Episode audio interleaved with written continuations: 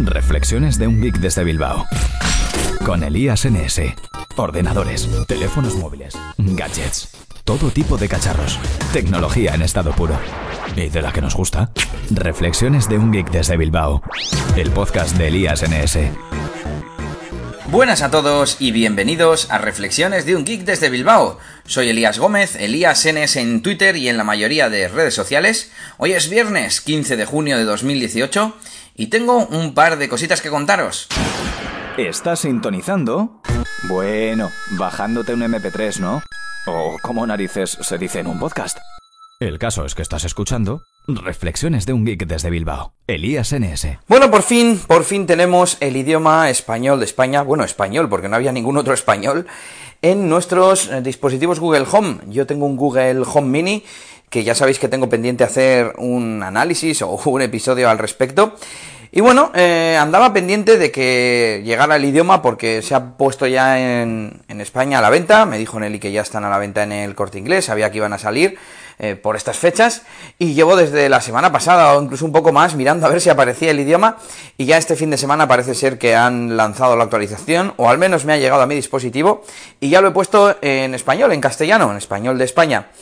Eh, me ha costado encontrarlo un poquito porque he empezado a navegar por las opciones de la aplicación Home de Google y joder, yo iba a la configuración del propio dispositivo y no se podía, tenía que ir como a los ajustes avanzados y ahí te aparecen ya también de nuevo los dispositivos, pero no es como el acceso directo a los dispositivos, es la configuración como mm, lo que es para Google Home. No, no, no explicar la diferencia y el caso es que ahí es donde tenemos el apartado de idioma y ya tenemos español de España, español de México, español de Estados Unidos.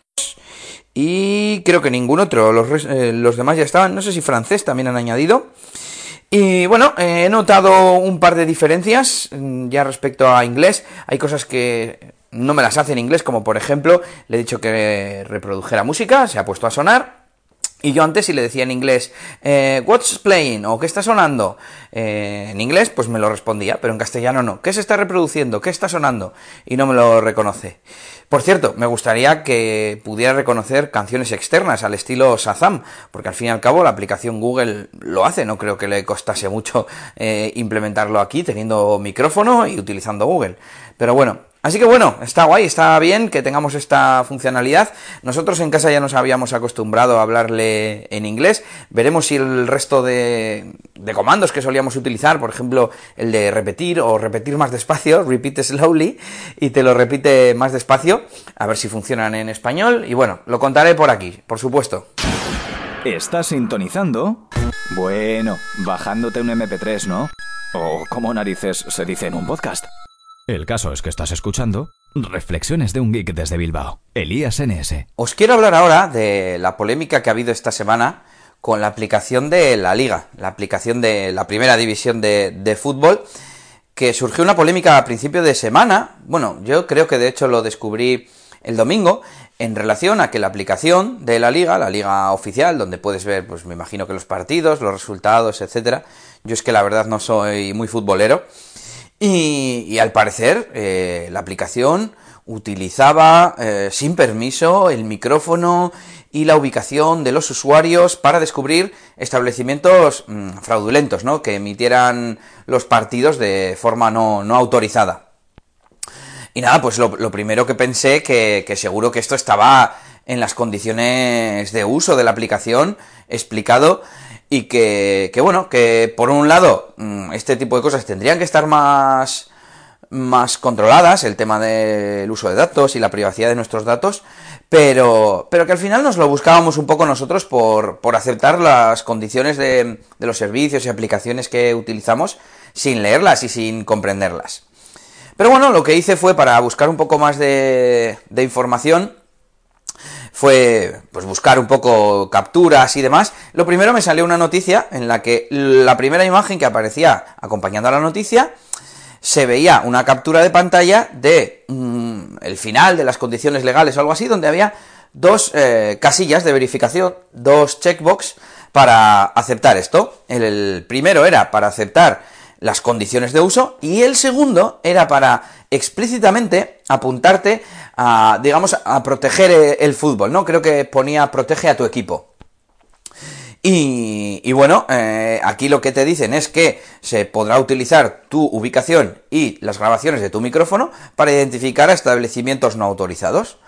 Eh, yo en ese momento pensé, digo, bueno, pues aquí te tendrás que apuntar tú. Y entonces mi percepción o mi, mi sensación cambió un poco. Y ya empecé a pensar, bueno, pero si es el usuario el que se apunta, ¿qué problema hay? Porque mm, tengo que aclarar que lo que yo, la indignación que yo he leído, al final acabé leyendo varios artículos durante esta semana, porque luego también escuché en otro podcast eh, sobre esta noticia, y yo siempre veía mm, quejas sobre los usuarios, ¿no? Que los usuarios se indignaban porque usasen su micrófono. Normalmente no eran eh, empresarios quejándose de que les espiaran, ni tampoco eran los propios usuarios de la aplicación diciendo que les parecía mal que aunque que otros usuarios lo, aceptaran y se eh, unieran, digamos, a, este, al programa de, de, espiamiento de bares, vamos a decir, eh, les pareciera mal que se espiara a los bares. No, no, las quejas eran siempre que qué mal que mm, una aplicación espíe tus conversaciones, que te espíe a ti, que espíe tu audio, independientemente de la finalidad. Pero bueno, si eres tú el que te apuntas y el que lo aceptas explícitamente, no sé dónde está el problema. De hecho, eh, instalé la aplicación, hice pruebas y sí, mm, por un lado hay dos párrafos, o sea, las condiciones de uso tienen creo que cinco párrafos muy sencillitos y dos de ellos, uno es para explicar el tema del micrófono y otro para explicar el tema del geoposicionamiento, de la ubicación. Y en ambos dice que si quieres y si eh, marcas la casilla correspondiente, se podrá utilizar, etcétera, etcétera. Eh, y luego vienen las dos casillas de verificación, una para aceptar las condiciones y otra para aceptar eh, el tema del uso de micrófono y, ubicación, que ambas vienen desmarcadas. Además, en el podcast de Alex Barredo, en Mixio, comentó la noticia y explicó que como que los partidos emiten una señal auditiva que no está en el rango de frecuencias que podemos escuchar los humanos y que por tanto eh, es eso lo que detecta la aplicación, el micrófono. No tengo claro cómo funciona esto, pero si ya encima no graba audio audible por los humanos, sino que graba esos sonidos de frecuencias no audibles por nosotros, incluso ya que seguramente ni siquiera ese audio se mande fuera del teléfono, sino que simplemente la aplicación identifique, hey, aquí ha sonado el pitido este o el, sonido este que yo tengo que interceptar y decir, ah, vale, pues me guardo la ubicación y eso es lo que yo mando. No lo sé, no, no, no sé cómo funciona, pero eso sería lo ideal y si funciona así es que no entiendo el problema que hay. Así que no entiendo, no entiendo este tipo de polémicas en las que la gente no se no se informa mínimamente. A mí me bastó una búsqueda en Google para encontrar la captura de pantalla y darme cuenta de, que hay un segundo checkbox para permitir que usen tus datos de audio y posicionamiento. Y de hecho estoy pensando que en ese artículo en el que se veía esa captura de pantalla, ellos mismos contaban la noticia como, pues como una falta de privacidad, ¿no? Y, y, no lo entiendo, si es el propio usuario el que se, el que se apunta. O sea, en ningún momento eh, lo único que podríamos decir que hace mal la liga es, bueno, pues juntar dos temas que en principio no tienen que ver, que serían una, la información sobre la liga, sobre los partidos, etcétera, con una aplicación para el usuario, y a la vez utilizar esa aplicación para, bueno, intentar detectar eh, establecimientos no autorizados, ¿no? O, que, emitan los partidos de forma no, no autorizada. Pero ninguno de los artículos se centraba en eso. Se centraban en, cuidado, la aplicación de la liga te espía. Y no es así, no es así, y, menos, mm, no lo entiendo, aún lo entiendo menos, si el propio artículo te está poniendo la captura que a mí me hizo ver súper claro que es algo a lo que el usuario se apunta.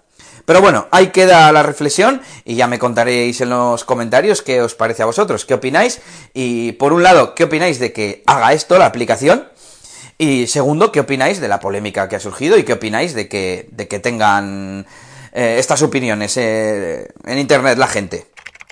Reflexiones de un geek desde Bilbao. Elías NS.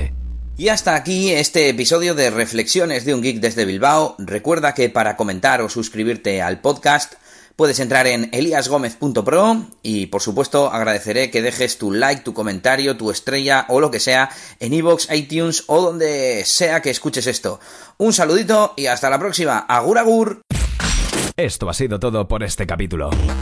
Pronto, Elías tendrá más cosas de las que hablaros en Reflexiones de un Geek desde Bilbao. Hasta la próxima. Y recuerda que puedes buscar a Elías Gómez en Google Plus o en Twitter, arroba ElíasNS.